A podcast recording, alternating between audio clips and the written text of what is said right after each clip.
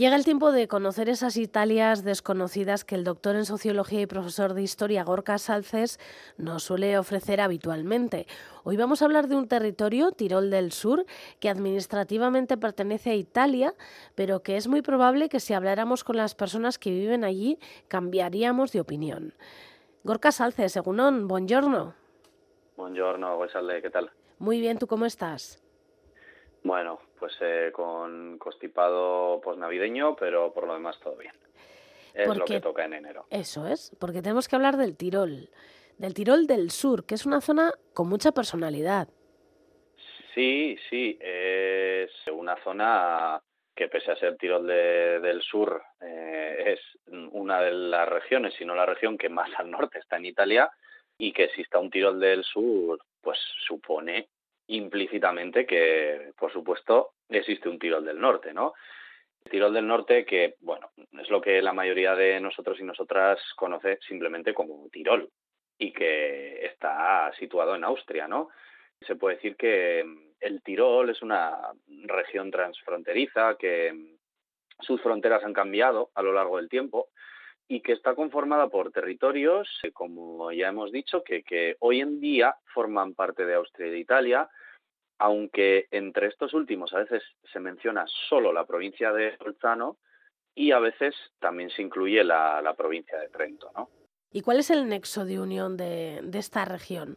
O sea, ¿por qué hay un Tirol en Austria y otro Tirol, eh, Tirol en Italia?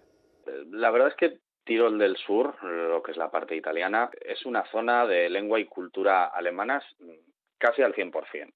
La arquitectura es de inspiración claramente centroeuropea, que es muy difícil de diferenciar de la de otras zonas eh, limítrofes.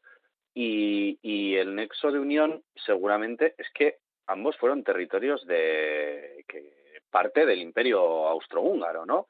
Eh, según el, el, censo lingüístico de 2011, en casi todos los municipios de, la provincia de Bolzano, más del 80% de la población habla en alemán, muchos de ellos incluso más del 90%.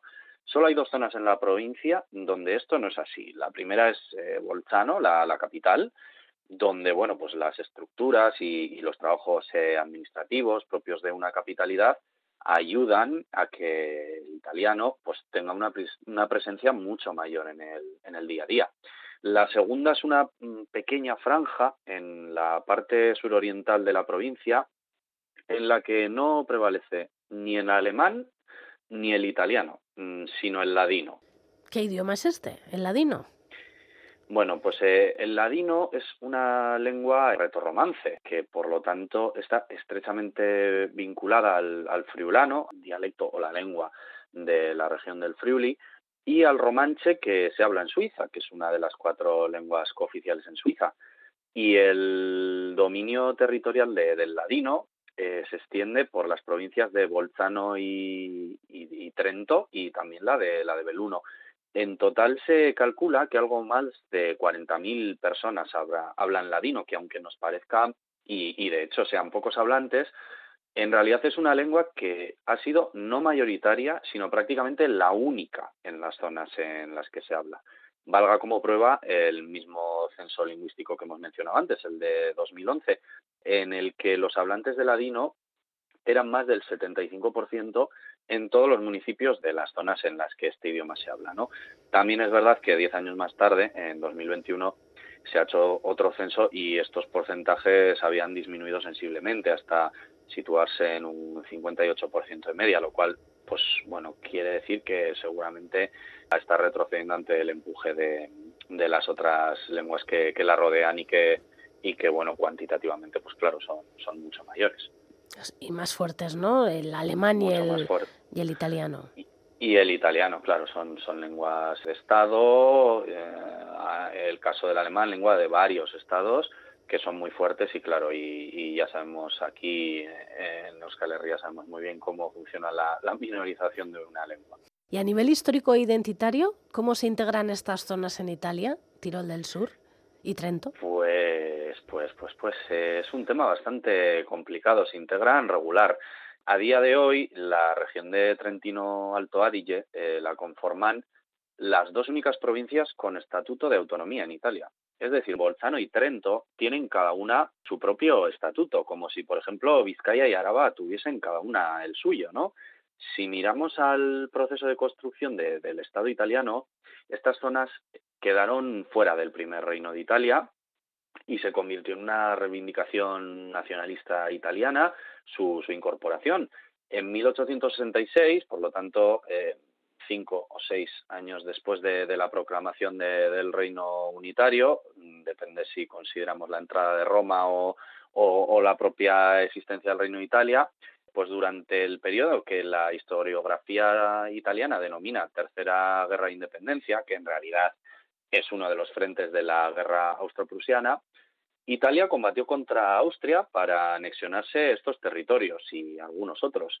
Por ahí andaba Garibaldi, que siempre tuvo una relación de amor-odio con, la Casa Real de los Saboya y con sus generales, ¿no?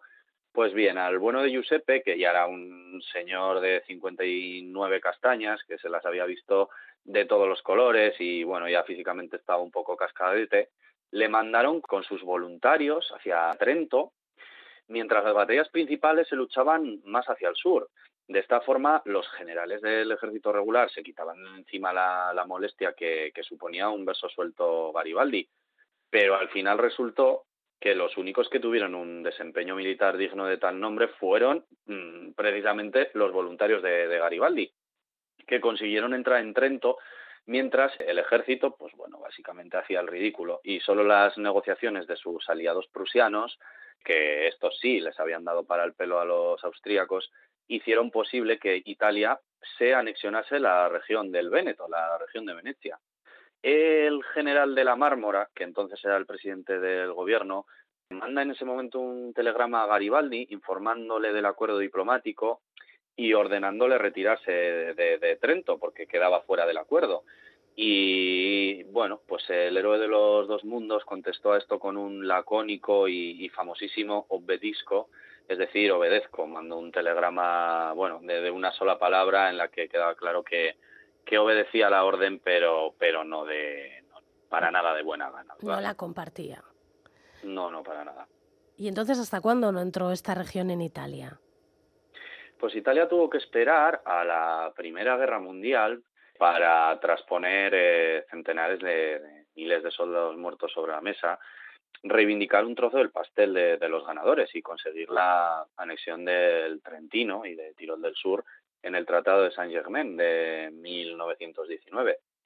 Esto no quiere decir que los habitantes, eh, sobre todo de Tirol del Sur, se integrasen de buena gana en Italia. ¿eh? De hecho, durante el fascismo eh, se implementó una salvaje política de italianización que incluyó la prohibición de la lengua alemana en la enseñanza, su uso en la administración, y que trató también de cambiar el paisaje eh, lingüístico, bueno, pues llevando a funcionarios de otras regiones de Italia, donde obviamente no, no se hablaba ni se habla alemán, ¿no?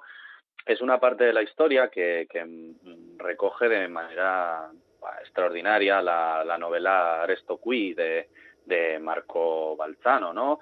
en la que ya la, misma portada nos hace referencia al campanario de Curón, que es una eh, localidad de Tirol del Sur, ya muy cerca de la frontera tanto austriaca como suiza, que a día de hoy es un campanario que emerge de las aguas porque es un pueblo que se hizo, de, se hizo nuevo durante la época del fascismo porque el pueblo viejo quedó debajo de las aguas de, de, un pantano que se, que se construyó, se construyó allí.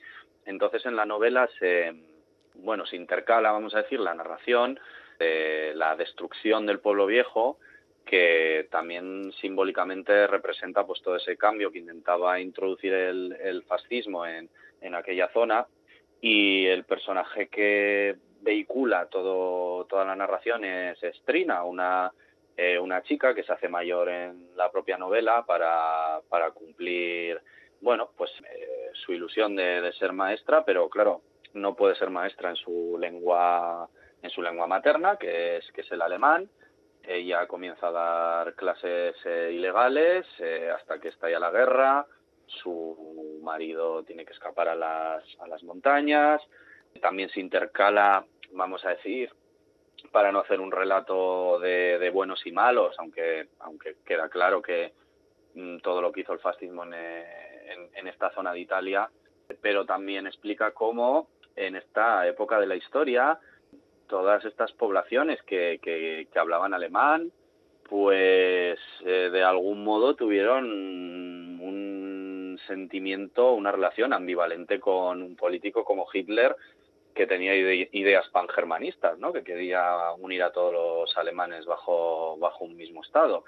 Entonces, bueno, em, la novela es una novela eh, fácil de leer, que no fácil de escribir, que no cae en lo, en lo facilón y que a mí me gustó mucho. Desconozco si, si está traducida al, castellano, yo bueno, la, leí en italiano y la verdad es que ha recibido eh, varios premios y en Italia ha sido finalista al premio Strega, que, que es seguramente el premio más importante a nivel de novelas que, que se concede en el país transalpino. Y, bueno, en el caso de que exista la traducción al castellano, cosa que no, no he comprobado que sea así, la verdad que, lo recomiendo, la recomiendo encarecidamente pues para conocer eh, mejor esta región, qué es lo que supone su, su lengua, la, vamos a decir, la amalgama de, de sentimientos y de pertenencias que puede haber ahí. Y sí, la verdad es que yo la leí muy a gusto, me, me gustó mucho. ¿Qué relación tienen los dos tiroles? Porque me imagino que ellos sí que tendrán relación, ¿no? La verdad es que desde que la Unión Europea y, bueno y el espacio Schengen han hecho que, las fronteras sean diferentes a las que existían hace varias décadas, eh, por lo menos para los que somos blancos y tenemos el pasaporte correcto, pues bueno, sí que digamos que, bueno, que estos vínculos culturales pues se han podido, se han podido trabajar de, otra manera y, la verdad es que bueno, la relación es mucho más eh, natural que, que hace unos años y sobre todo en Tirol del Sur yo creo que la mayoría de la gente es plenamente consciente de su identidad y, bueno, cuidado con ir a, esquiar a los Dolomitas y decir a un, a un tirolés aquello de vosotros los italianos no sé qué porque nos podemos meter en un problema. Pero bueno, pues eh, pues estas son las, las cosas que, que suceden. Efectivamente, de la geopolítica y de, y de estados eh, multilingües, multiculturales como, como lo son Italia o, muchos otros en, Europa. ¿Qué vamos a decir nosotros? Pues vamos a decir, Gorka Salces, que dentro de unas semanas volveremos a hablar y a contar otras historias de esas Italias que existen y que muchos de nosotros y de nosotras pues no las conocemos y gracias a ti las conocemos aquí en Hágase la Luz. Es que recasco. O, o son no, es que recasco, Suri.